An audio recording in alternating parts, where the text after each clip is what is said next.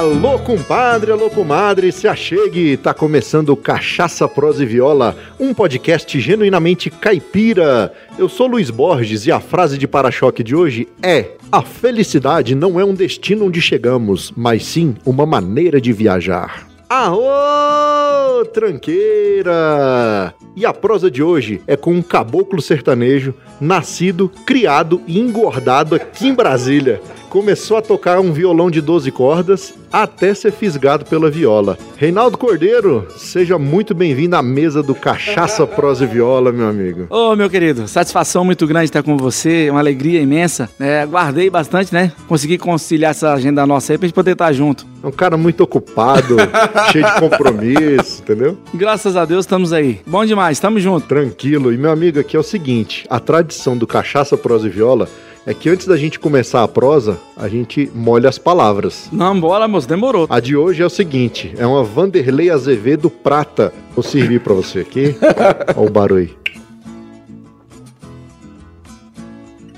E aí, boa? Boa. Feita com cano capucho, tu bate comigo no chão, bato contigo no bucho. Rapaz, tinha tempo que eu não tomava ela, viu? Lá de Minas, Minas Gerais. Ô, oh, rapaz, Minas tem as cachaças boas, hein? Olha, ela desce suave. Hum. É, rapaz. E você, meu compadre e minha comadre, ficaram com vontade de tomar uma dosinha? Então prepara aí, prepara a dose de vocês, que eu vou tomar mais uma dosinha daqui, enquanto isso vocês ouvem o recado aí que a gente tem para dar, tá bom? É só um golinho e nós já volta.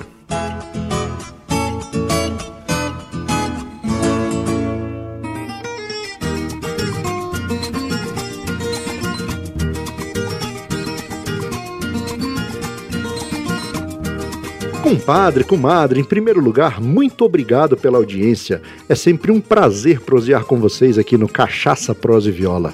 Escuta só, você gosta do nosso programa? Quer apoiar financeiramente a produção do podcast? Então faça como Alan Ricardo, Marcel Hatz e Valdinei André da Silva, que se tornaram padrinhos do Cachaça, Prosa e Viola. Para saber como se tornar um padrinho, é só acessar o site cachaçaproseviola.com.br barra apoie e escolher um valor que caiba no seu orçamento. A partir de R$ 1,99 você já pode apoiar. É muito mais barato que uma dose de cachaça lá no Botecão do Assis. Tu é doido, é? Mas se a grana tá curta, não tem problema. Você pode contribuir divulgando o podcast usando as três regras do C. Curta nossos episódios e postagens, comente algo relevante nos episódios e compartilhe o podcast com seus amigos. Essas três atitudes ajudam muito a esparramar cachaça, prosa e viola por esse mundão de meu Deus e não custam nada. E desde já, muito obrigado pelo apoio. Vocês são batuta demais! E olha só, no mês de agosto aconteceu no nosso canal no YouTube o sorteio do concurso cultural CPV Para-Choque. As frases enviadas de março até julho de 2020 participaram desse sorteio e no total foram cinco felizardos e 10 camisetas. Olha só que bacana! E os ganhadores foram Jean Javarini, Alexandre Jorge da Silva Cota, Gabriela de Souza Cardoso do Nascimento, Adão Aparecido Roseno e Tânia Aparecida Barbosa. Parabéns para vocês que ganharam cada um duas camisas do Cachaça Prosa Viola. E você, quer saber como é que faz para participar? Fica ligado, porque o concurso cultural segue até dezembro de 2020 e as regras estão lá no site. No mais é isso. Vamos para o que interessa, porque a prosa de hoje é um oferecimento da loja Eu Amo Cachaça. Para saber mais, acesse euamocachaça.com.br.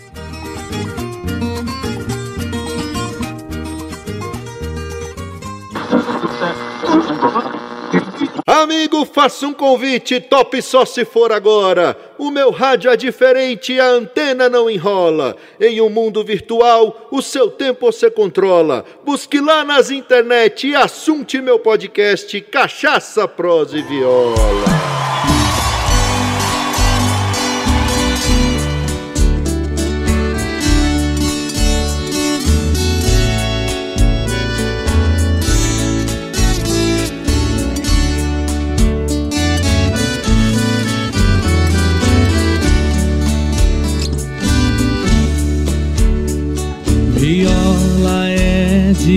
Madeira, sua Suas cordas são de aço, meu peito é de sentimento, seu berço são os meus braços. Então é isso aí. Já molhamos as palavras, estamos aqui de volta, né, não, Reinaldo? Tamo junto, agora é Meu só amigo. alegria. Eu aprendi um negócio interessante. Eu andei conversando com um povo aí do ramo da psicologia e tem uma pergunta que traz muito do que a gente é hoje. Em que contexto você chegou nesse mundo? Rapaz, olha que eu já rodei esse Brasil já me perguntaram de tudo, bicho. Mas começar um- com uma pergunta dessa. Qual ano? Eu nasci em 71, é época dos governos militares, é o Brasil industrializado, né? Fase das- da industrialização, a valorização, mais a valorização da máquina do que do ser humano. Se a gente olhar o lado administrativo, como é que funcionava, né? Os sindicatos vindo, vendo- vinham, foram sendo fortalecidos, se eu não, não me engano, mais ou menos nesse período, houve uma organização muito forte, né? A sociedade evoluiu bastante. Um tempão duro, bruto. Nasceu onde? Aqui em Brasília mesmo. E, rapaz, eu nasci aqui em Brasília, em Taguatinga. Taguatinga. É, no Hospital São Vicente. Seu pai e sua mãe, eles eram já de Brasília ou vieram? Não, é, meu pai ele é paraibano de Umbuzeiro, na Paraíba. Minha mãe, mineira de Uberaba. Eles se conheceram em Mato Grosso do Sul, na região de Dourados, ali perto de Ponta Porã, aquela, aquela divisa ali com o Paraguai. Ah, então eles não se conheceram em Brasília, eles Não, conheceram, se conheceram em lá. outro estado e depois vieram para Se Brasília. casaram lá em Mato Grosso, aí depois vieram pra Brasília. Entendi. E você é o único filho ou tem Não, irmão? eu sou o caçula, sou a rapa de tacho. É? Do lado da minha mãe, né? Meu pai, meu pai é meio danado, acho que ele andou ajeitando. Eu tenho um irmão em Goiânia, né? Eu- é, meu irmão mais velho é aqui de, ele nasceu em Porto Alegre, né? E aqui de Brasília. Então meu pai, então é eu e meu irmão, né? Que somos filhos do, do casal. E meu pai separou da minha mãe e eu tenho um irmão em Goiânia. Olha aí, É, bom e- demais. a- Então são ao todo... Três. Três, com você. É, eu sou A o, do meio, do né? O rapa do tacho é de Goiânia, né? Aham. Lá já foi o, o derradeiro. Bom demais. e o que eu ia falar é o seguinte: é muito interessante essa mistura de estados, porque aqui em Brasília veio gente do Brasil inteiro, né? Então a gente vê muito isso aqui, né? É, Brasília, eu acho assim, Brasília, ela, ela tem uma particularidade, como as pessoas vieram de vários estados, nós demoramos um tempo a ter uma geração de brasiliense, eu digo assim, brasiliense nato mesmo. Sim, sim. Porque você pega, por exemplo, a minha filha. Eu tenho uma filha, a Jéssica, né, que tá com 28 anos. Ela é filha de pai e mãe brasiliense. Uhum. Então já é uma geração que vem, né, é, demorou um tempinho até, come, até começar a nascer os brasilienses mesmo, né? Sim, brasiliense nato. Nato, filho É, de é, brasiliense. Até porque Brasília é nova, né, cara? Fez o que agora? 61 anos de idade, né? Brasília. Então é, é muito recente, é uma cidade muito nova. E é bom que a gente tem de tudo aqui, né? Você tem a cultura do sul, do nordeste, né? Todas, É. todas as regiões. Então você vai na, na- roda nessas feiras por aí, você come um piqui, no dia você tá comendo um churrasco gaúcho. Aqui você tem de tudo. Brasília virou. vir- Não, tem uma, uma, uma identidade cultural bem definida, né? Ela é um- uma mistura, é uma né? salada de, todo, Ah, de tudo rapaz, que é- tem aí pelo Brasil. é uma né? mistureira maluca, como diz o outro. Mas isso acaba sendo bom, né? Bom demais. Isso é bom pra nós, é. Com certeza. E o que, que você queria ser quando você era bem pequenininho? Rapaz, todo menino tem vontade. ah, Todo não, mas acho que a grande maioria tem vontade de ser jogador de futebol, né? Hum. Você se projeta como jogador de futebol. Então, duas coisas eu tinha muito definido na minha cabeça: futebol e música. Uhum. Né? Pequenininho, eu nem falava direito, já cantarolava, né? Minha mãe até brinca que tinha umas músicas que eu não sabia, eu não sabia falar as palavras e já cantava as músicas, né? Olha aí, que beleza. E, e sempre gostei de música desde cedo, né? Eu cresci com uma família muito alegre, muito musical, né? Pessoal cantando muito, né? Ouvindo muita música. Uhum. E o jogador de futebol, eu não, não me profissionalizei no futebol de campo, né? Eu joguei futebol de salão, joguei, cheguei a jogar na seleção de Brasília, é, viajei, joguei campeonato de Brasília, da federação, fui campeão, fui vice-campeão de Brasília. Os torneios de futebol de salão amador, eu fui, fui campeão praticamente todos os que eu joguei. É interessante. O, o futebol de salão aqui em Brasília, nessa época é, de 70, é claro que você começou a jogar depois, né? É, eu comecei a jogar em Meu- 80. Meu pai 80. chegou em Brasília em- na década de 60. Ele veio logo no início, assim, ent- entre 60 e 70, né? E ele jogava muito futebol de salão e tinha muito time grande aqui, muito time forte, por exemplo, das indústrias, né? Tinham as indústrias, tinha o comércio, então cada Sim, empresa sim. tinha seu time. Ele me conta que disputava campeonato de futsal direto, é, é, e o futsal aqui em Brasília, por um tempo, foi muito forte, né? ainda é um futebol muito técnico, né? Brasília é muito técnico. Brasília, essa mistura que veio de várias regiões, então você tem pessoas, Brasília tem, tem atletas de uma técnica muito apurada, né? Tanto que quando sai jogadores de fora, você vê o Kaká de Brasília, Uhum. o Edmar, Lúcio. o Edmar, o Lúcio, é, no futebol de campo você tem o Hernani Banana, que foi um dos destaques do Vasco, Guarani, Tem o, aquele que jogou no São Paulo, Varley. Varley, Ele era até meu vizinho lá na Paulo Ceilândia. Vitor da seleção brasileira e do Fluminense. né? Então tem muita gente boa, né? Brasília tem qualidade é, é, em todas as áreas, Uhum. né? No esporte, você vê atletas no vôlei, né? na natação. O que falta em Brasília é apoio, investimento, né? É verdade. É valorizar o que tem. É criar, criar a condição para que o atleta daqui pudesse jogar aqui e fosse um futebol atrativo. Não só o futebol, mas o vôlei, né, o basquete, até na, na- na área musical, na área artística Sim, também sim. tem gente Aqui- muito boa. Nessa área é, desportiva e cultural, né, cara? Brasília é Em muito geral. forte. Muito forte. É Eu acho que essa demais. mistura tem a ver. Tem. Porque você pega, por exemplo, as misturas vão trazendo o quê? Uma, uma, uma composição diferenciada nas pessoas. É. Então você tem a força, né, com técnica em muitos segmentos, né? Eu acho isso muito interessante. Fantástico. Mas aí largou de mão o futebol. É, larguei, eu comecei a tocar, eu tocava violão na igreja, eu comecei na igreja, tocando violão nas missas, depois participei de festivais, Brasília tinha muito festival, né, eu participei de festival de pop- música popular, Uhum. e graças a Deus todo festival que eu participava eu chegava nas finais, e sempre foi bom, fui bem colocado, né, e com violão, violão, depois eu passei a usar violão de 12 cordas, fazer as músicas ra- raiz, música mais regional no violão de 12 cordas. Entendi. Mas isso aí já adulto, já. Era faixa de 18 anos, 20, 18, 19, 20 anos. Nós estamos na infância, né? que Você perguntou, né? É. Vamos voltar pra infância. A saudade dói no meu peito pra valer. A saudade dói, machuca e faz doer. A saudade dói, mas de um jeito nela eu dou. Estou indo agora pra casa do meu amor. Olha só que bacana. O Cachaça Prosa e Viola faz parte da rede Agrocast, a primeira e maior rede de podcasts agro da podosfera brasileira. Conheça todos eles no site redeagrocast.com.br.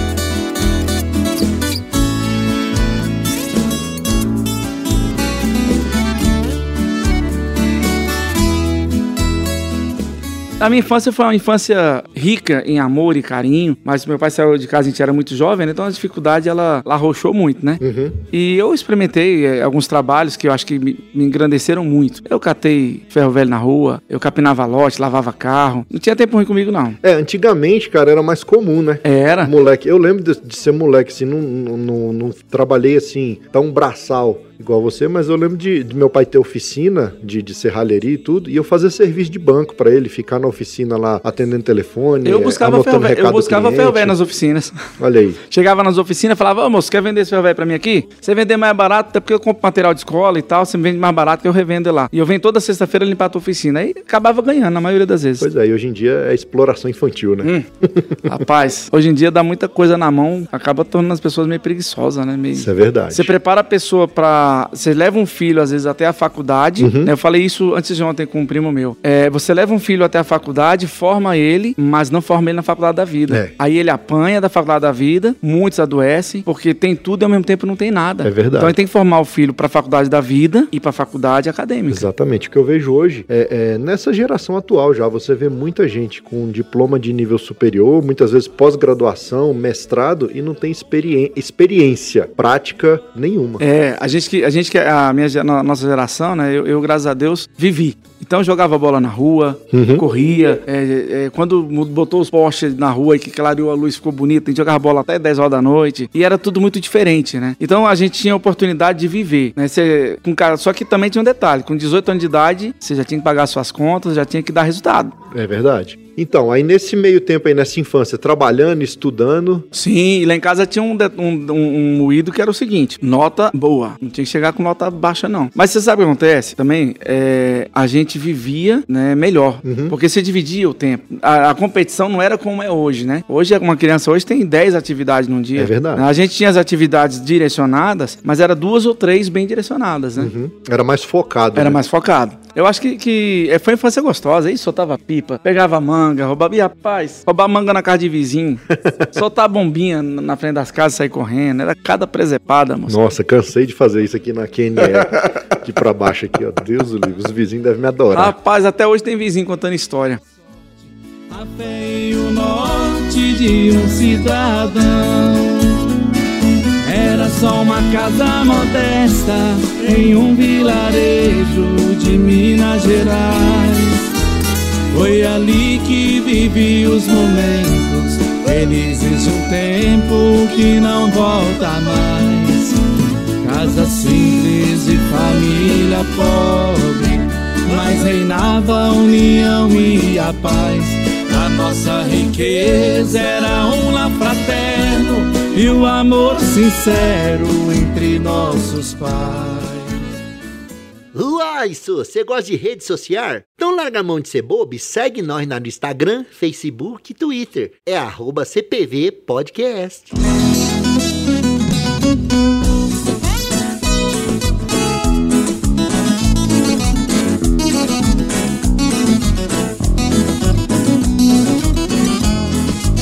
E aí a música chega na sua vida em que momento? Eu sempre, eu sempre ouvi, né? Muita coisa. Quando eu vi alguém tocando violão, eu lembro que é, uma das primeiras duplas que eu vi tocando assim de pertinho foi Norivaldo e Clonito, aqui de Brasília, uma dupla afinadíssima. Infelizmente, o, o Norivaldo foi atropelado, né? E faleceu e essa dupla acabou. Mas eu, quando eu vi os caras cantando, eu vi uma dupla cantando e é, a Facita era a maior feira que tinha, né? De comércio. Eu não perdia um, eu juntava ferro velho a semana inteira. É só pro, só pro ouvinte entender, a Facita. É Feira da Indústria e Comércio Taguatinga. É, porque tinha a Associação de Comércio e Indústria de Taguatinga Que nessas criava- décadas aí de 80. Isso, que era muito forte, muito né? forte, cara. E ela fazia uma feira com atração. Acho que foi os primeiros eventos de Brasília com atração nacional foi a Facita. Foi, eu lembro de, eu lembro a primeira vez que eu vi é, Milionários é Rico, João Mineiro e Marciane, Chitãozinho Chororó. Foi tudo na Facita, né? Foi na Facita. Não, e engraçado, eu passava a semana inteira juntando, fazendo alguma atividade, catando ferro velho, lavando o carro e tal, pra ter dinheiro pra comprar o ingresso. E eu, eu tinha dinheiro pra fazer um lanche. Ficava a noite toda rodando. Quando a fome apertava, eu lanchava e ia- assistia o show e vinha embora. Até eu tava rindo com a minha filha domingo. Uma vez eu fui lanchar e eu vi lá uma baiana bonita, aquela roupona bacana, aquela bancada cheia de coisa, né? Aí eu falei, o que, que é isso aqui? Ela é carajé. Eu falei, esse negócio deve ser bom, né? Eu, Quanto que é? Ela tanto. Eu falei assim, você tem refrigerante? Ela tem a coca. Eu fiz as contas, dava ali raspado, né? Aí eu falei assim, você quer quente? Eu falei assim, dá bem quente, que esse frio não deve prestar não, moço.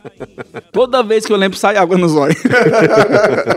E eu não tinha dinheiro pra comprar outra coisa, moço. Eu fui comendo aquele negócio, foi descendo a aguinha no canto dos olhos, que ô pimenta quente que ela botou, moço. Aí eu falei, aí eu falei assim, mas tá muito apimentado. Ela falou assim, mas você pediu bem quente. Aí eu falei assim, o seu quente é pimenta, é?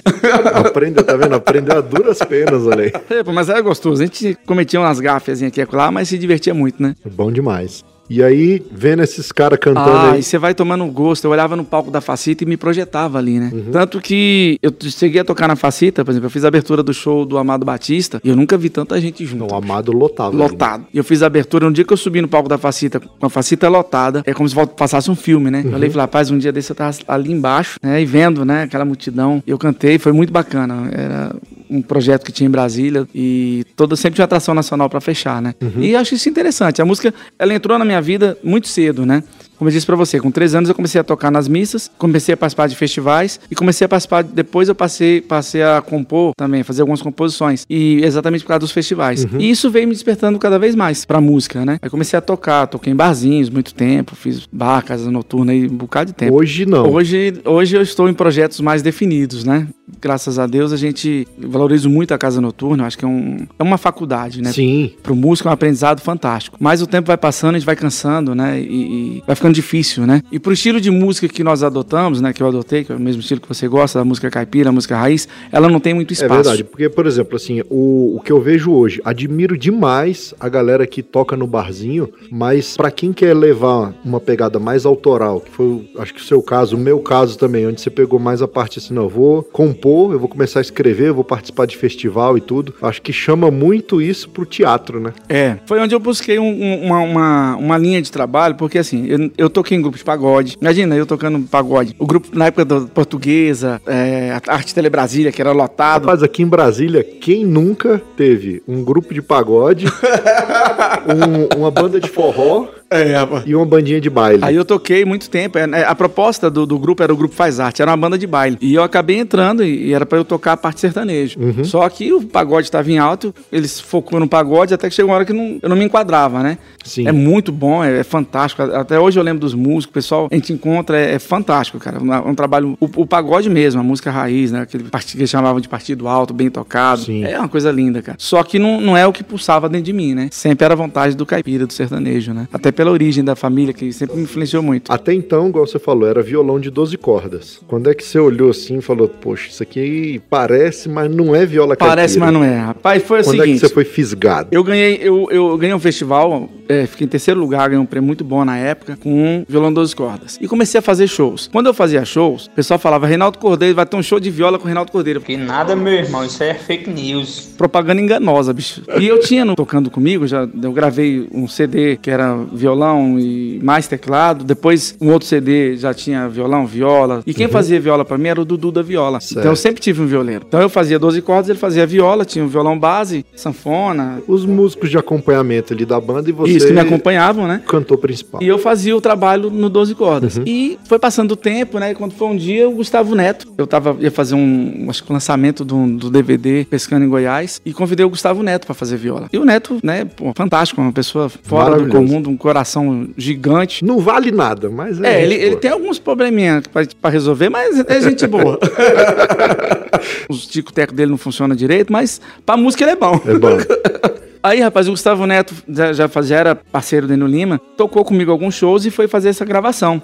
Aí um dia ele falou, bicho, você não toca viola porque você não quer. Eu não toco viola porque é difícil demais. Ele, bicho, vou, vou lá na sua casa. E levou uma viola. Falei, essa viola, é é, eu vou te vender essa viola. Eu falei, rapaz, não sei nem tocar, você vai me vender viola? Ele, você vai começar a aula de viola hoje comigo. Eu vou te ensinar algumas coisas de viola, depois você anda sozinho. E ali nós começamos com a viola. Rapaz, comecei, eu falei, rapaz, esse negócio é diferente mesmo. E não é o bicho papão que eu imaginava. Sim. Ela é complicada, ela não é um instrumento fácil, é um instrumento bonito, só que ela te dá muita, muita coisa, né? Então, à medida quanto mais você vai tocando, mais ela vai te dando. À medida que você vai se entregando pra viola, ela vai te devolvendo, né? E foi muito legal, porque aí logo em seguida veio o Entre Amigos e Violas, que é um projeto que eu tinha vontade de fazer. Aí eu falei assim, bora. Eu falei assim, só que, bicho, eu só sei tocar cinco músicas. Eu falei assim, toca só assim que eu toco o resto. Não sou só eu, era três, era, o Entre Amigos e Violas eram três atrações. Cada um tocando cinco, tava o show, tava lindo e maravilhoso. Maravilha, não, e eu tá aqui, ó. Eu participei da edição de 2017. Aí, Bom aí nós viemos trabalhando nesse projeto. E, e eu vim aperfeiçoando a viola, né? Aham. Já vim fazendo um trabalho cada vez mais, é, tomando gosto. E fui lá. Hoje, por exemplo, você tem ideia, é, o violão de 12 cordas que tem lá em casa, eu dei ele pro meu filho, né? Falei, ó, esse violão vai ficar pra você. Eu pego nele de vez em quando, eu tenho dificuldade pra tocar, porque eu nunca mais peguei. Eu- eu- agora tem músicas que, que cabe. né? Tem algumas músicas, quando eu, alguns shows, às vezes eu vou colocar uma música específica, eu levo de 12 cordas pra sonoridade que ele vai, pra um propósito específico. Sim, sim. Mas a viola virou paixão, cara. A viola tomou É o que conta. eu falo, bicho. Não é você que escolhe a viola, Ela- é a, a viola que te escolhe. Ela, é- ela fisga você e dá uma, um, de um jeito que você não solta mais, não. Exatamente. Quando, quando o cara é, é, tem a inclinação de ser violeiro, não E tem a viola jeito. me trouxe. é, é, é, aí veio, veio assim, né, eu gravei, como eu disse pra você, eu gravei um CD todo autoral em baile de rodeio. Depois eu gravei um CD chamado Pescando em Goiás, que me deu um alcance muito bom, músicas muito boas, né? No terceiro CD, que é o CD Caboclo Sertanejo, né? Até foi curioso que eu, eu tava vendo o Eno Lima que estava neto tocar. Aí o Eno me chamou e falou: vem cá, cara, eu quero te mostrar uma música. E mostrou a música, que é a composição dele e do pai dele, o Messias Moacir, né? E falou: olha, cara, essa música, escuta essa música, ela é a sua cara.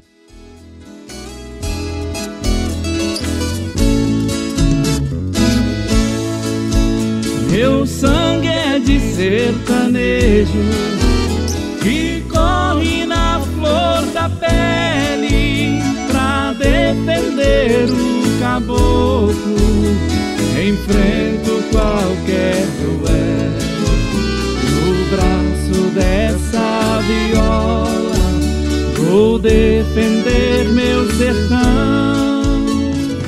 Eu ouvi a música, achei bonita, falei, bicho, posso gravar? Ele, fica à vontade. Então eu falei, bacana. Conheci os meninos lá de Franca, o Rafael Henrique, o Campo Grande, né, da dupla Campo Grande Corumbá. Sim. E eles mandaram pra mim músicas maravilhosas, né? É, eu gravei música do Antônio Vitor, né? Que é o compositor de Operário Vida e Viola. Eu gravei uma música muito bonita dele, chamada Viola, que tá nesse CD Caboclo Sertanejo. E a Viola Caipira, ela, ela me levou pra um, pra um, um meio diferente. Ela me aproximou muito mais de outros músicos, me colocou junto de músicos que eu nunca imaginei que eu fosse estar perto, como Zé Mulato Cassiano, Almi Sata, as Irmãs Galvão, é, Pereira da Viola. Nos, nos encontros de violeiro, eu tive a Sim. felicidade de estar com o André Andrade, de Paulo e Paulino. Então a viola ela me trouxe pra perto dessa turma toda, né? E me aproximou mais ainda das pessoas que já gostavam do meu trabalho.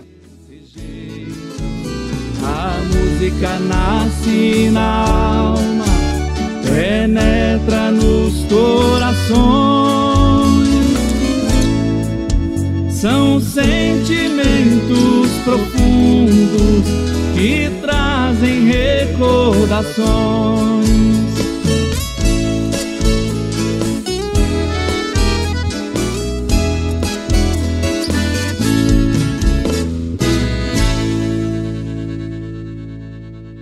Aô, modão cabeceira! Para ouvir essa e todas as modas que já tocaram aqui no podcast, é só assinar as playlists Cachaça, Prosa e Viola no Spotify ou no Deezer.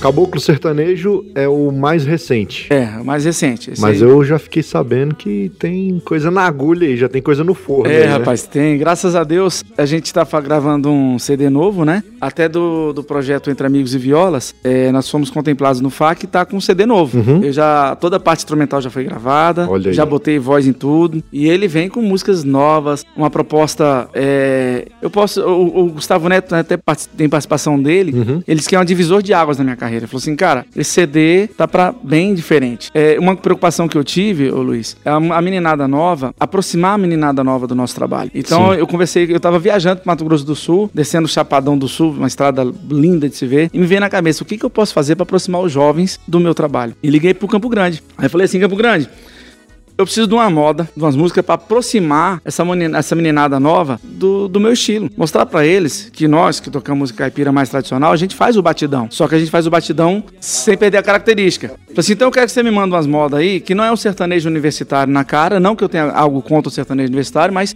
que o meninada possa ouvir e ter o pancadão pra eles ouvir também. Falei, opa, que é uma, uma levada. Se você pegar algumas músicas do universitário, ela, ela é quase um vaneirão. Aí ele falou assim, já entendi o seu recado, me mandou umas músicas, e estão vindo músicas. Nesse CD eu tenho música, o CD novo agora, que, é- que a gente tá, vai lançar, estamos finalizando ele. Vai vir bolero, vai vir os rasqueadão, rasgado, vai vir caterité, vai vir de tudo um pouquinho. Então, graças a Deus vem e com participações maravilhosas, né? Vai vir o Zé Mulato Cassiano Uhum. Cantando com a gente, Eno Lima Gustavo Neto, a Karen Parreira vai estar com a gente também. Só fera, hein, bicho? Só fera, rapaz. Bom demais. E o Maestro Grilo fez um trabalho assim fantástico. cara. Eu já falei do Grilo aqui em vários programas e não me Rapaz. canso de falar dele, porque referência de música caipira, música sertaneja é o Grilo. Ele tem um jeito de trabalhar que te deixa tão à vontade e ele consegue tirar de você o que você tem De melhor. de melhor. E não, em detalhe, toda hora que ele tira mais, ele, ele espreme a laranja, dá um. Tira um caldo ainda. Exatamente. Ele, ele tira de você, ele, ele, ele coloca a melodia, trabalha, puxa aqui, puxa acolá, é fantástico. Quando você vê, você fala, ué, já fiz, ficou bom, vamos pra frente. Eu tô ansioso pra ver o trabalho final, né? Eu também, pô, e já vou te trazer, já, já fica o convite aqui. Quando tiver com o trabalho pronto, Ah, pá, vamos vir com certeza. vem fazer o lançamento aqui no Cachaça Prosa e Viola. Ixi, vamos fazer, tá combinado já. É diamante, é diamante, pois o marido dela é um pobre viajante. É diamante, é diamante, pois o marido dela é um pobre viajante.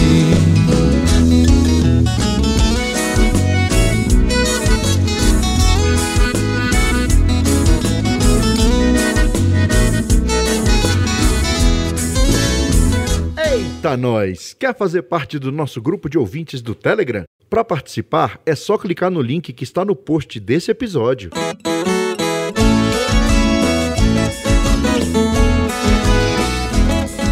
Para formar esse músico aí que você é hoje, qual foi o- os alicerces em que você se apoiou? É, eu, eu não tive a oportunidade de, de estudar, de estudar, de, de, ir pra uma escola, né? Então, tive- Tradicional, uma É, escola tradicional A minha escola foi a vida, né? Uhum. A minha escola foi a vida. Foi os bar, foi ouvir, ver, observar as pessoas tocando. Então eu me tornei um músico prático, Uhum. né? Tive pouco tempo. Depois, é, como eu disse a vocês, quando eu fui aprender viola, o Gustavo Neto já... Ele estava começando a dar aula de viola, né? Eu até brinquei, ele falou assim, rapaz, tu é pioneiro. Tu foi meu primeiro aluno de viola. Começou bem, então, e, né? e graças a Deus, depois de um certo tempo, virou um ponto de encontro.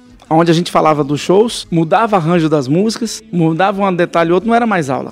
Já era uma troca. É uma né? troca de experiências, É, né? de- e, de- e é lógico, ele, ele, o Gustavo Neto é fantástico, né? Uhum. Então, depois de um determinado momento, a gente começou a, a- a partilhar, a definir o que ia fazer no show. Ah, o que que vamos mexer? Porque ele, ele é um produtor excelente também, né? É. Então, ele virou tipo um, um, um- um encontro. Uma espécie de consultoria, na É, verdade, né? E eu ouvi muito, eu ouvi muito Zé Mulato Cassiano. A gente tem em Brasília Vanderlei Valteci, que é uma outra dupla fantástica. Música, né? Sim. E a gente vai vendo, né, o trabalho das pessoas, né? É, aí num- numa, numa, numa- fase mais recente, aí você vai vendo as pessoas que vieram um pouco depois. Por exemplo, seu- Moisés Boas e Luiz Borges, vocês têm um trabalho diferenciado. Então sempre eu tenho oportunidade de ver a, a maneira de cantar, a suavidade do dueto, como vocês colocam a viola, do- a viola e o violão uma maneira muito harmoniosa. Oh, obrigado. Então isso tudo vai fazendo, a gente vai somando, né? Não, pensei, eu sou muito disso, esse cara tem isso aqui que é bom. Vamos puxar isso aqui, pra, trazer isso aqui pra minha, meu, pra minha levada. E você sabe que antes da dupla, antes da dupla formada, antes de eu ser artista profissional igual, igual sou hoje, eu fui em alguns shows seus lá no SESI, viu? Eu ficava olhando assim.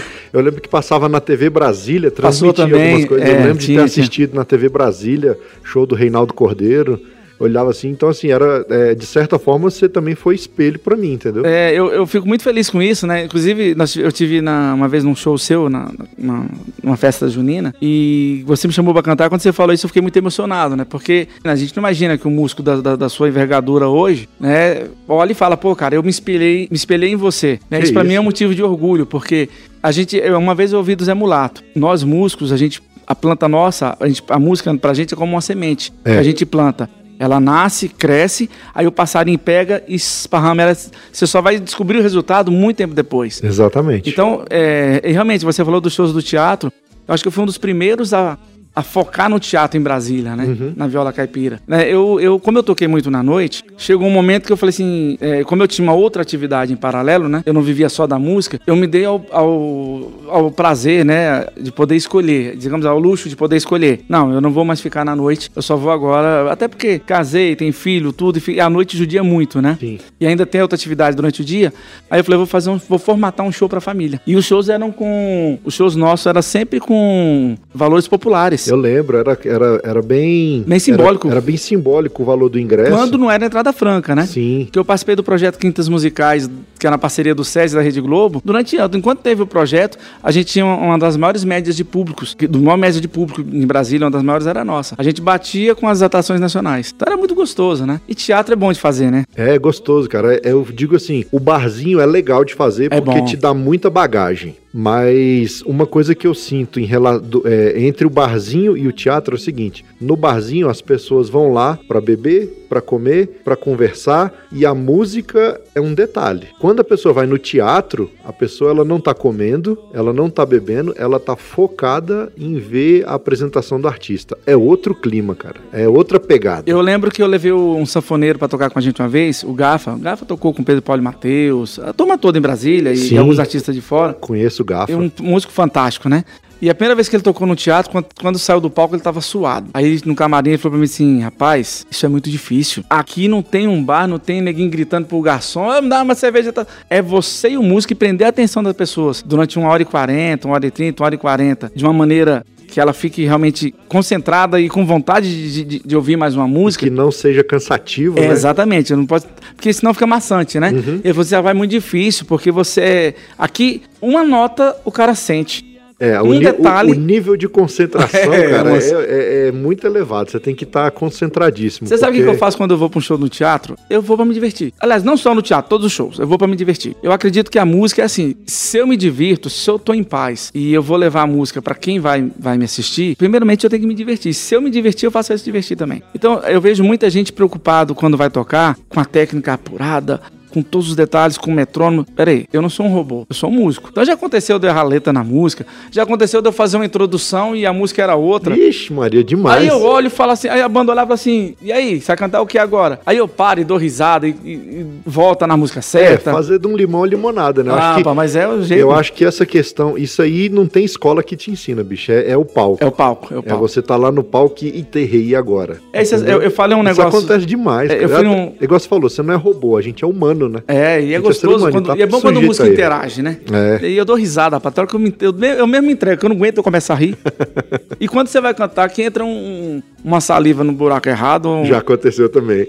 Quem nunca? Meu Deus, você vai puxar uma nota, você se prepara assim, vai fazer uma, uma vez uma música mais alta, o que vai te exigir, você puxa. Na hora que você vai dar uma falhada no negócio, rapaz, é cada coisa. Que muita gente, quando usa VS ou canta no playback, não tem oportunidade de viver com o músico, de sentir isso ali. A É. emoção do que você tá fazendo, Acho né? que assim, a pessoa eu- não é que nunca viveu, acho que, essa, acho que o pessoal hoje que usa muito VS já passou por tudo isso que a gente Já. passou antes, entendeu? E hoje tá mais sossegado, mais tranquilo. Mas eu acho que a- essa adrenalina Ah, eu do gosto é ao do- vivo, da eu gosto é do ao vivo. eu acho que é importante. E a cara, vantagem é- do é teatro, legal. a vantagem do teatro é que você você escuta Uhum. o público, né? Que o público tá tão concentrado que quando alguém fala de lá, é, você dependendo do, dependendo do tamanho do teatro também, né? Às vezes você escuta muito nítido, principalmente quem tá nas primeiras filas. Uhum. Sim, sim. Então, volta e meia a pessoa pede uma música, ou fala alguma coisa engraçada e você já emenda com, com alguma coisa ali, já sai caminhando. Essa é, é- o teatro, como você bem disse, o teatro exige uma performance. É. Você não vai só tocar. Quem, quem vai fazer um show, ah, eu quero aprender a faz- fazer um show no teatro. Não é só tocar. Você tem que fazer um entretenimento. Só tocar. É o que eu chamo, é um espetáculo. É um né? espetáculo. Você tem que pensar na roupa, você tem que pensar na luz, você tem que pensar no som, o que que você vai falar durante o show. É, por mais que seja, às vezes você vai improvisar alguma coisa, mas você tem que ter um roteiro e tem que pensar no espetáculo. É. Porque é, vi- é visual. É e audiovisual, né? É audiovisual, exatamente. E é ao vivo, né, velho? A É, eu não, eu não vivo ali. escrevo, por exemplo, o que eu vou falar na hora, em termos assim de alguma prosa, alguma coisa, eu não, não escrevo nada. A única coisa que qualquer show meu você vai ver é uma lista das músicas. Se não botar a lista da música, eu toco. eu- é, você teve com a gente lá, foi três horas de live. Sim. Se eu não tiver a lista do que eu posso acrescentar, mudar, mas eu tenho que ter essa lista. Tem que ter um guia. Se eu não tiver o guia ali. pra onde eu vou, aí eu Não, me é igual eu. aí me lasco. Cara, eu, quando eu vou fazer show no teatro, principalmente no teatro, a- aqui em casa tá a, a mulher, os meninos que não me deixam mentir. Cara, eu já. Não que eu ensaie o show, mas já passou um- umas 20. É igual jogador de xadrez, quando vê umas 20, 30 Uhum. jogadas na frente dele assim, já me passou umas 30 possibilidades. Que eu fico um mês antes do show eu tô pensando, cara, se acontecer isso, eu vou fazer isso. Se acontecer aquilo, eu vou fazer aquilo. E na hora dá tudo errado. É, muda tudo. Eu nem planejo mais, eu só planejo o roteiro. É Entendeu? só a música que eu vou começar e até onde eu vou tocar. Mas eu já fiz o show em casa umas 30 É. vezes já, assim, imaginando, sozinho. Tem hora que a mulher olha pra mim e fala: Você tá doido? Tá falando sozinho? Eu falei: Não, tô cantando lá no SESI, tô no teatro É, agora. é, é, você falou. E a gente precisa. é, Eu, eu tive a, a felicidade, né? Acho que no ano passado, ano 2018. Foi em 2018, de levar é, uma escola do EJA, Educação Jovem Adulto. Uhum. Um amigo meu que é professor falou: Cara, eu queria muito levar os meninos num show seu. E eu tava no projeto do BRB Cultural. E, e era entrada franca nesse dia. Eu falei assim: Pode levar. Eu falei assim: Cara, o difícil é ônibus. Eu tava num- numa roda de amigos. Eu falei assim: Ó, ele tá precisando de, um, de dois ônibus pra levar os alunos dele. Você, você pode dar um, você pode dar outro. O cara falou assim: Passou o preço, era coisa, não era tão alto. Os caras tudo empresário deram. Rapaz, eu fiquei emocionado com, com o depoimento dele depois. De alunos que nunca tinham pisado num teatro É fantástico, né, cara? né? E que ficaram, saíram de lá, gente que riu, chorou. Porque no, no- show eu tenho isso. Eu tenho a parte cômica, mas eu também tenho a preocupação com deixar uma mensagem. Então, às vezes, a gente toca o coração da pessoa e a pessoa se emociona, ela lembra de, de algum momento da vida, ou de um pai, ou de uma mãe, ou de uma situação vivida. Então, o show nosso ele tem a parte de emoção e a parte de, de- de- a parte cômica, né? Sim, sim. Tem Não, que ter as um- duas coisas. Um amigão meu, meu irmão, até considero muito meu irmão, o Daniel Rezende. Ele é produtor de. Ele é cineasta, produtor, tem uma produtora de vídeo e tal, e ele é formado em cinema.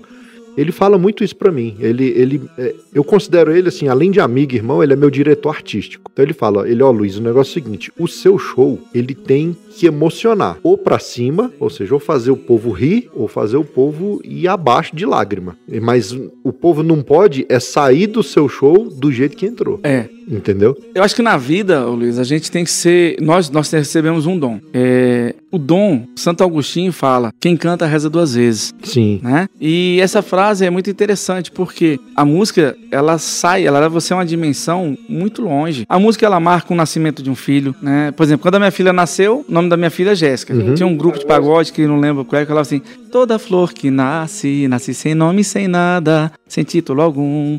O nome dela é Jéssica. Isso ficou, marcou. A minha filha nasceu e essa música junto, né? É, então a música ela vai marcar o nascimento, marca um casamento, marca um momento que você viveu com seu pai, com seu irmão. Sim. Então nós temos que aproveitar esse dom que Deus nos deu pra gente levar isso e, sobretudo, levar alegria.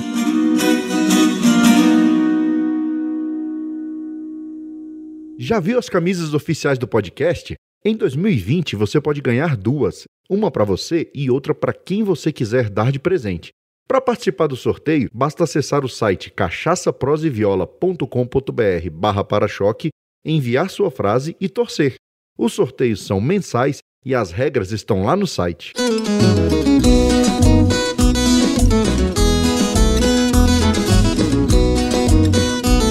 Não quero deixar o programa datado, não, porque podcast, a pessoa vai ouvir daqui a 10, 20 anos, entendeu?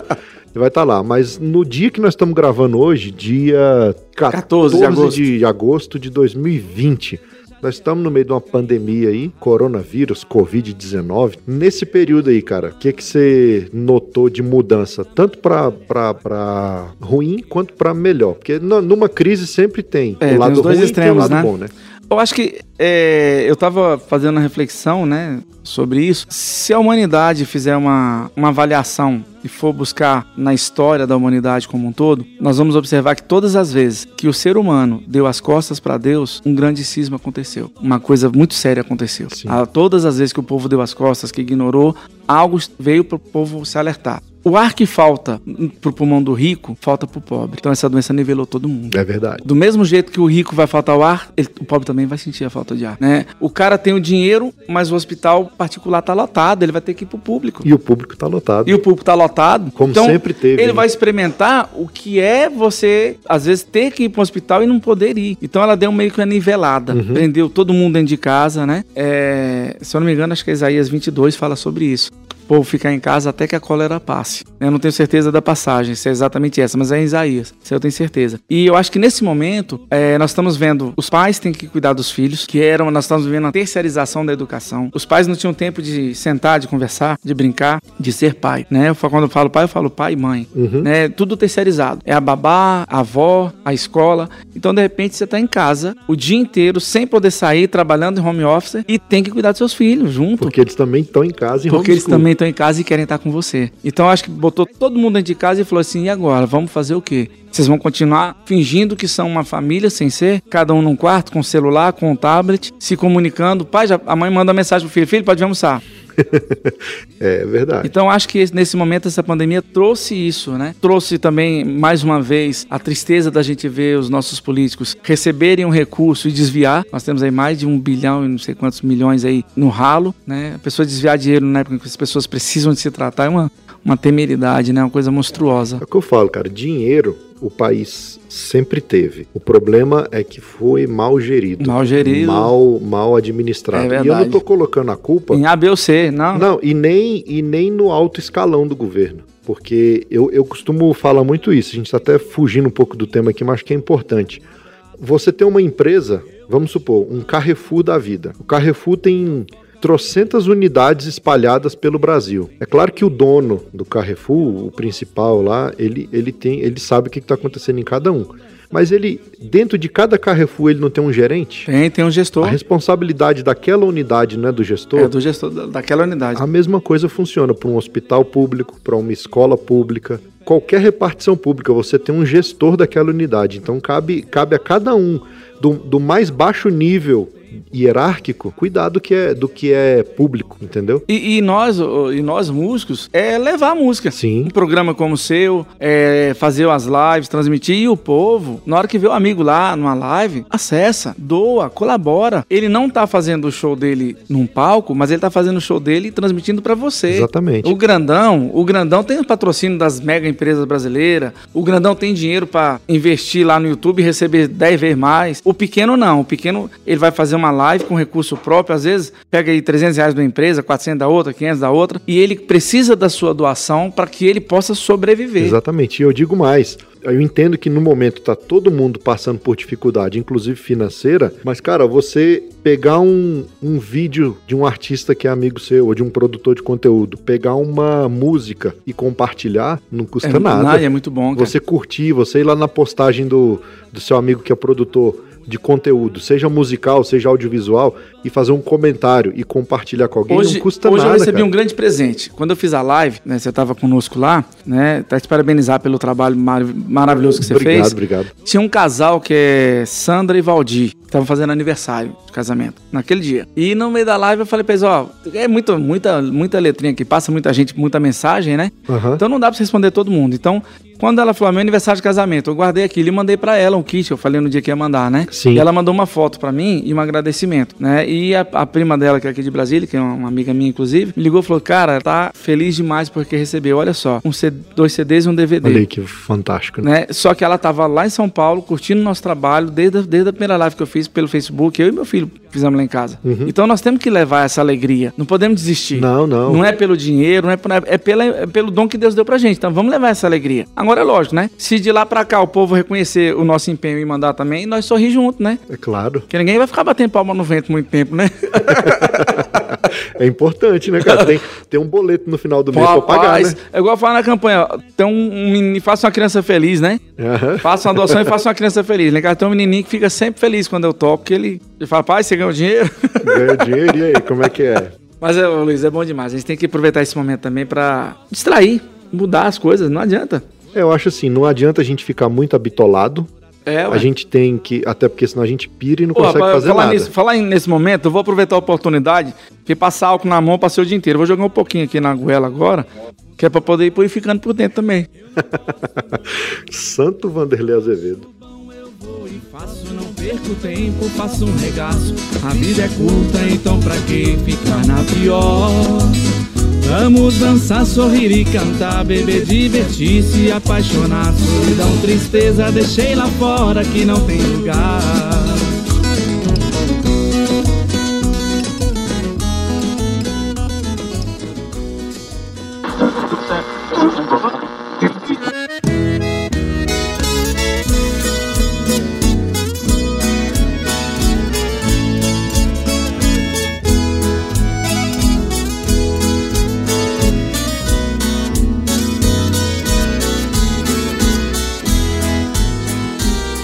E, bicho, e daqui pra frente? Além do CD que tá saindo aí, é difícil a gente falar em planejamento pra frente agora. É, rapaz, você, você tocou no tem interessante, viu? Mas aí, você, é, você eu sei que é um cara antenado e tudo. As coisas estão caminhando muito pro online. Você acredita É, nisso? Eu, eu acho assim, é a parte financeira. Nesse momento a gente não tem nem o que falar pra você, tanto que caiu, né? Mas daqui pra frente eu acho que a gente vai ter que investir mais no online, é, aperfeiçoar mais a relação de rede social. Nós da música caipira ficamos muito de fora da rede social. É uma coisa boa que eu, que eu acho da pandemia é isso, que muita gente que era averso a certas tecnologias, Vai ter que entrar. hoje está sendo forçado a aderir Exato. a essas tecnologias. É, eu, eu acho que a gente vai conseguir aproximar mais as pessoas, porque você vê, a gente estava tocando aquele dia com pessoa em Londres, Estados Unidos, Sim. Mato Grosso, Nordeste, de, de vários lugares, né? Então não é um show num teatro com 600 pessoas, com mil pessoas, né? Os maiores são 800 a mil pessoas. Então, cara, e olha só, que volte, vai voltar, eu acredito voltar, que vai que ter. voltar a ter os shows Mas eu, presenciais. não, eu pretendo fazer as lives, Mas continuar imagina fazendo. só, você, a lotação do teatro ali do SESI, vamos colocar o SESI como parâmetro, que é aqui, Taguatinga. Dá 500 pessoas. 500 pessoas. Você faz um show para 500 pessoas e coloca uma estrutura lá para transmitir isso pro mundo inteiro, cobrando ingresso virtual. Olha o alcance que você Ah, não vai é, ter, o cara. campo é outro, né? Você vê, ó, eu tava com empresa, ah, todos os shows nossos é com empresa local. Eu tava com patrocinadores, eu tava com patrocinadores de São Paulo. Sim. A- a- nós estamos querendo produzir uma segunda live, já vai vir mais empresas de fora de Brasília, né? Ou seja, a gente sai da fronteira, né? Rom- rom- é- rompe- rompe aquela questão né? da, da, da globalização, né? Você vai, vai pro mundo todo, né? Eu acho que isso veio para ficar, né? A gente já tem outros serviços, é, você tem aí a, a- tanto a parte de vídeo quanto a música, né? Que hoje é tudo virtude em plataforma, né? Não, hoje para gravar um disco, se você quiser gravar com um baterista lá de São Paulo, ele vai gravar de lá ou já linkado no estúdio aqui em Brasília, então ele vai ele vai tocar a bateria às vezes na casa dele, ele tem um estúdio lá montado, ele só vai mandar o sinal da internet e o Grilo já vai estar gravando ele aqui É, em Taguatinga. Hoje tem muito recurso, né? A gente tem que usar é, todo esse recurso pro bem, né? Sim, Graças sim. a Deus dá pra gente fazer muita coisa. Eu penso, eu continuo, eu quero continuar gravando. É, a questão do CD, a gente ainda é obrigado a gravar e ter o CD, porque os editais, os projetos contam, né, a pontuação do que você tem, mas a tendência é diminuir. Eu, eu quero trazer a Karen aqui, ela tá muito corrida exatamente com esses projetos aí, mas eu quero trazer ela aqui para esclarecer. Eu acredito que já tem já mudou. Hoje em dia tem projetos hoje, até acho que até por conta da pandemia, É da pan... Em hoje função já- da hoje- pandemia, hoje sim. já tem projetos que dispensam o CD físico. Porque cara, aonde é que você vai? Você vai vender o seu CD físico hoje? Eu particularmente É no- só em show. No show. Só em show. E olhe lá, velho. Que A eu já gente tem- fiz a show gente- pra duas mil pessoas, cheguei a vender 10 É, CDs. Eu, graças a Deus, assim, os CDs que eu fiz, todos esgotaram. Eu tive que fazer uma, uma, uma tiragem só para atender as questões físicas mesmo. Eu Sim. tenho lá por uma questão técnica, não por para comercial. Hoje você baixa as músicas na internet. Nem baixa, hoje você escuta via streaming. Você, É. você não precisa nem baixar a música. Baixa se você Só se você quiser. for pra uma chácara e não tiver conexão de Você no, internet lá. você e- botar no pendrive e levar para no Exatamente. meio do mato ficar Não, nem no ouvindo. pendrive, no próprio celular. Você baixa ali no celular e do celular mesmo você escuta. Mas eu não, eu já conversei com o Moisés, a gente não vai mais produzir CD físico. O meu, o nosso próximo produto eu vou produzir encarte, vai ter tudo bonitinho, letra da música, encarte, Tudo virtual. tudo virtual, PDF e disponível no site lá para download. É, eu acho que é, é um dos caminhos, né? A pessoa vai, pode. é, acho que a gente tem que usar esses, esses recursos cada vez mais. Eu, eu pretendo continuar. Falei pra você, continuar gravando, produzindo materiais novos. Uhum. Até porque, se nós não produzirmos, a música morre. Não, a produção não pode parar. Não pode gente Tem parar. que continuar produzindo material audiovisual, é, até. Porque hoje não imprime mais. Então a gente joga um PDF, cria um site, do, do- um hot site do disco, e lá você tem todas as Sim, informações sim. do disco, tudo virtual, tudo online, Eu, na eu palma pretendo, da mão. eu pretendo continuar com shows, pretendo fazer pelo menos dois shows por ano em teatro aqui por perto, fora os que a Uhum. gente faz fora. Participar dos encontros, violeiro, folia, tudo que puder participar, né, os eventos que a gente já, já vem trabalhando. Quando voltar, a gente quer voltar com tudo também. Claro, o presencial, o, o calor, é igual a gente falou Ah, lá é diferente, teatro, né? Você tocar e a- o pessoal tá ali na sua frente, você vê na reação É diferente. tempo real, é diferente você ver os comentários subindo ali no YouTube. Ah, é. É outra É levada, legal, né? é legal você ver os comentários subindo, mas o, o calor humano ali, você vê o, o sorriso da pessoa, a lágrima da pessoa. Ah, É- então, aí é- quando você é termina, a outro pessoa. pagamento. Você termina, o povo tá lá te esperando, porque quer conversar com você, quer tirar uma foto, quer te dar um abraço. Ah, isso aí não tem É, preço. você vê, a gente hoje tá sentindo falta de um abraço, né? É verdade. Quantas vezes passar pela pessoa e nem olhar na cara dela, hoje você tem vontade de abraçar até o povo na rua se deixar. É. Então a, a carência afetiva hoje também é muito grande. E nós vamos suprir. E essa música hoje, é o que eu falo pra você, ela vai chegar muito mais longe. Nós, eu, eu pretendo, é, é, tô investindo em equipamento, né? É, para poder a gente transmitir lá de casa mesmo. Sim. Cara, e se você for parar pra pensar, não precisa investir muito. Não, É porque a gente tá acostumado a ver. Acostumado não, a gente viu as lives dos grandões e olhou assim e falou: Caraca, velho, eu tenho que ter um monte de coisa. Tanto você viu que não. A gente juntou o que eu tinha, juntou o que você tinha, juntou o que o Enio e o Gustavo tinha. E fez um trabalho e bonito. Fizemos uma live, ficou bacana. Não ficou assim, nossa, foi a melhor live de todos os tempos, mas, cara. Rapaz, eu ouvi elogios, eu ouvi é, elogios mais variados. Pessoas passaram depois, na segunda-feira, terça-feira, ou na primeira semana após a live, muita gente ligando, perguntando já pela segunda. Sim. Quando é, rapaz, você tem que fazer uma todo mês. Você tem que, oh, você podia todo domingo de tardezinha pegar teu violão e entrar no ao vivo aqui pra gente ficar vendo você tocar. Mas isso aí é outra coisa também, que hoje não precisa. É igual a gente falou do bar, de estar no barzinho, hoje você não precisa estar num barzinho. Não, Você pode fazer uma live da sua casa com o que você tem e, e- e a constância vai, Vai. fazer com que o seu público vá aumentando, vá crescendo. É, é um processo, né? A, gente, a É. gente tem que aprender a trabalhar isso. Os projetos nossos são esses, continuar gravando, tocando. Eu, enquanto eu puder é, levar alegria, né? Há um tempo atrás, há muito tempo atrás, eu ia parar de tocar. Você vai cansando, bicho. Bate nas empresas, o pessoal dá as costas, os amigos chegam, ah, vai ter uma festa lá em casa, leva a viola, mas não vai lá pagar o ingresso pra ver você Eu tocar. brinco, "Ô, vai ter churrasco lá em casa, leva a viola. Falou, rapaz, minha viola é vegetariana. Não, eu, eu agora, carne, eu não." agora aprendi uma resposta boa também. Diga. Mas, ó, vai ter um churrasco lá em casa, você leva a viola? Eu falo, se eu fosse dentista, eu tinha que levar a cadeira? Rapaz, tá vendo? não é que a gente não gosta de tocar. Vamos esclarecer Sim. pro povo aqui. A gente tem prazer de tocar. Claro. E a gente toca, às vezes, até nem vê a quantidade de tempo que você tocou. Só que é, é diferente da pessoa querer te explorar. Sim, Querer levar você pra ser a atração da festa dela a 0800. É, é- é esse tipo de pessoa que a gente tá zoando aqui. exatamente. Não é o amigo fã. Ó, tem uma amiga nossa que manda um abraço pra ela, Ivonete. Ela vai nos shows, ela compartilha e tal. Quando foi no aniversário dela, a primeira coisa que eu falei pra minha esposa, ó, no aniversário dela, vamos ajeitar pra gente levar a viola e cantar pra ela enquanto ela quiser. Porque Sim. não tem como, moço. E a alegria de estar na casa dela e tocando e cantando, pra, pra mim, é muito grande, é gratificante. Por quê? Porque é uma pessoa que tá, que tá fazendo a reciprocidade, né? Sim, com certeza. Não, e é, e é amizade, é diferente do cara que mal te conhece, fala, "Ô, vai lá em casa, Hum. comer uma carne lá, leva a viola, viu? Eu tô gorda, tô precisando de emagrecer. tô que nem boi. Fui engordado em Brasília. É, cres... nascido, Nascido, crescido e engordado em em Brasília. Pensando que Eu quero te amar toda noite como se fosse a primeira vez. Te manda flores e bombons ao menos 30 vezes por mês. você anda de mãos dadas pelas ruas. Respiro seu corpo sentindo o cheiro da sua pele no ar. Eu quero te amar toda noite como se fosse a primeira flores e bombons ao menos 30 vezes por vez.